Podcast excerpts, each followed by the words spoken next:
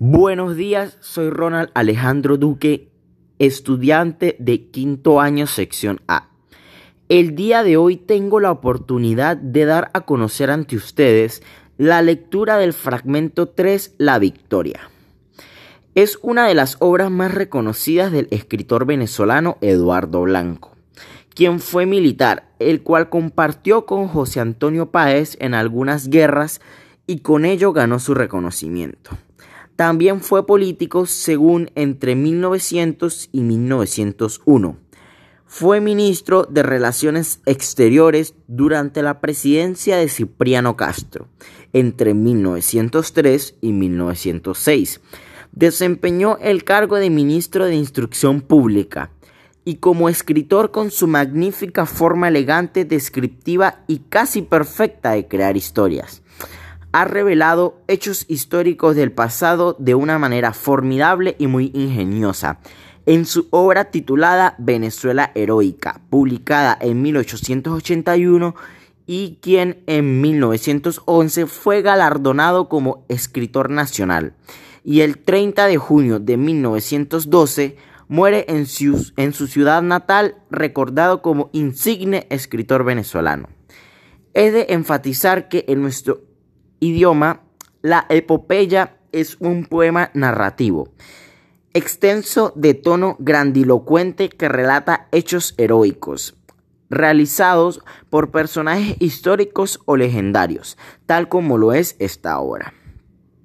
Es decir, muestra las diferentes situaciones vividas por los grandes representantes de la historia de Venezuela, en los sangrientos enfrentamientos que nos llevaron a la libertad de nuestra tierra, siendo aquí donde perecieron muchos inocentes. Tal como lo indica el inicio del fragmento 3 de la victoria 12 de febrero de 1814, donde hace referencia el autor muestra preocupado la cantidad en desventaja que tenía el ejército republicano en relación con el ejército realista tal como se muestra a continuación en un fragmento de la misma.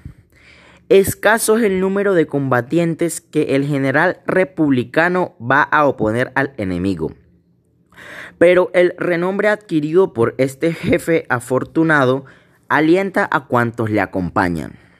Se percibe en el texto que el autor exalta la gran fama de guerrero, emprendedor y luchador que tenía Rivas el cual con tan solo su presencia animaba a aquel que nunca había tenido experiencia con las armas ni las guerras, tal como se evidencia aquí, llevando a sus tropas a los estudiantes universitarios y seminaristas en este fragmento. Allí van a buscarse los nuevos lidiadores, que exhibe la República en aquellos días clásicos de cruentos sacrificios, y una generación todavía adolescente abandona las aulas y el Nebrija para tomar el fusil. Sobre la beca del seminarista se ostentan de improviso los arrios soldados y parten en solicitud del enemigo los imberbes conscriptos, confundidos con las tropas de línea. Todo esto lo muestra el autor debido a que la mayor parte de la tropa republicana había sido perdida.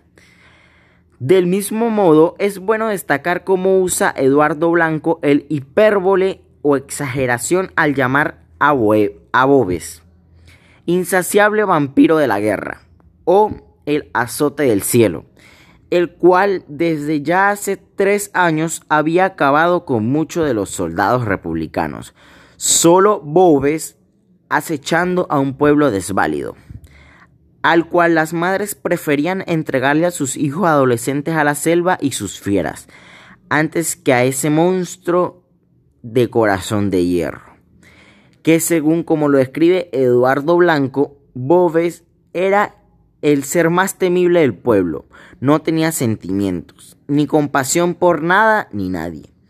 Es aquí en este segmento final donde el autor da a conocer, como allí lo indica entre sus líneas, Rivas fue acogido por aquel pueblo agonizante como enviado del cielo, siendo él quien brindaría al pueblo gran confianza para que lucharan y Venezuela fuera independiente ante el imperio español Y ya para finalizar esta breve reseña, los invito a leer esa interesante y nutriente obra de Eduardo Blanco. Muy satisfecho por su atención de oyente.